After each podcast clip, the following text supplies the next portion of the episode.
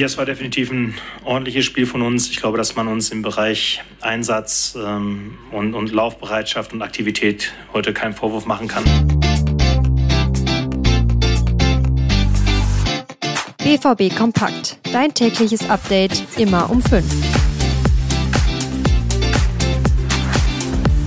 Borussia Dortmund spielt unentschieden gegen den AC Mailand. 0 zu 0 endet das erste BVB-Heimspiel der Champions League-Saison.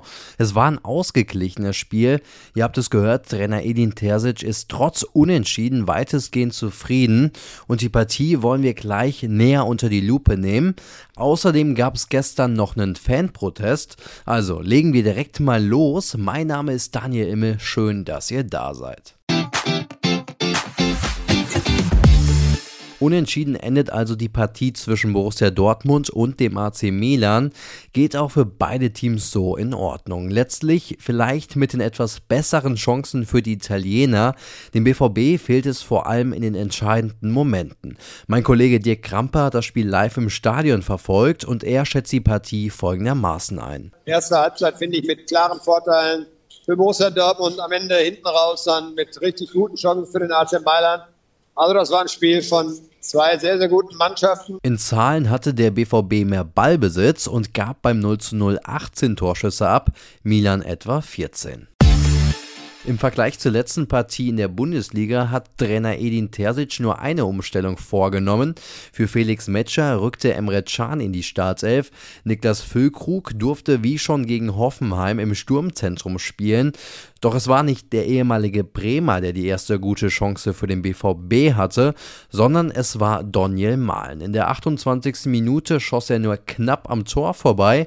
Anschließend scheiterten noch Niklas Füllkrug und Benze Baini am Mailänder Torwart Mike Menja. Für die Gäste schoss Olivier Giroud freistehend über das Tor. In der zweiten Hälfte hatte Milan die besseren Abschlüsse, zwar ohne Erfolg, aber gefährlich. Exemplarisch dafür eine Chance von Ex-Borusse Pulisic, der scheiterte aus 10 Metern an Gregor Kobel. Spielerisch war bei Borussia Dortmund definitiv eine Steigerung erkennbar und das findet auch Dortmunds Salih Özcan. Ich fand vor allem erste Halbzeit waren wir gut im Spiel, hatten äh, die Spielkontrolle bei uns. Ähm wir haben einige äh, gute Chancen rausgespielt. Am Ende fehlt das Tor, sowohl in der ersten als auch in der zweiten Halbzeit. Und zweite Halbzeit äh, waren wir nicht mehr, nicht mehr sage ich mal, so intensiv, wie wir in der ersten Halbzeit gespielt haben. Ja, und auch Niklas Füllkrug ist mit der gezeigten Leistung zufrieden, hadert jedoch mit der Chancenverwertung. Er sagt, wir haben eine gute Leistung gezeigt, waren sehr überlegen, konzentriert und dominant. Ich fand uns aber nicht clever. Edin Terzic war auch mit seinem Team weitestgehend einverstanden, fand jedoch nach dem Spiel auch kritische Worte. Was uns aber fehlte, war dann aus den vielen guten Balleroberungen, aus den vielen guten Möglichkeiten einfach die Durchschlagskraft im, im letzten Drittel zu, zu entwickeln. Da fehlte uns dann halt ähm, wirklich dann gezielt das 1 gegen 1 aufzunehmen, das 2 gegen 1 besonders in der ersten Halbzeit zu nutzen auf dem rechten Flügel. Das waren die Dinge, die wir uns vorm, vorm Spiel vorgenommen haben. Einen Artikel mit weiteren Stimmen zum Spiel habe ich euch verlinkt und noch mehr zu Borussia Dortmund gibt es mit einem RN-BVB-Abo.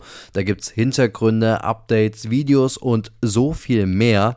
Aktuell könnt ihr das Abo drei Monate lang für nur 3 Euro abschließen. Der BVB steht nach zwei Spieltagen mit nur einem Punkt da, ist damit Gruppenletzter, denn im Parallelspiel der Gruppe F besiegte Newcastle United Paris Saint-Germain mit 4 zu 1. Paris hat damit drei Punkte, die Engländer vier.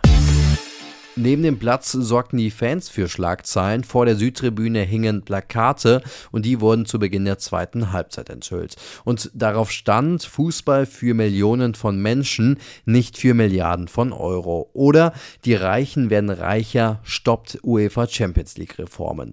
Durch die kritisierten Reformen wird es ab nächster Saison 36 Teams in der Königsklasse geben und somit auch mehr Spieler.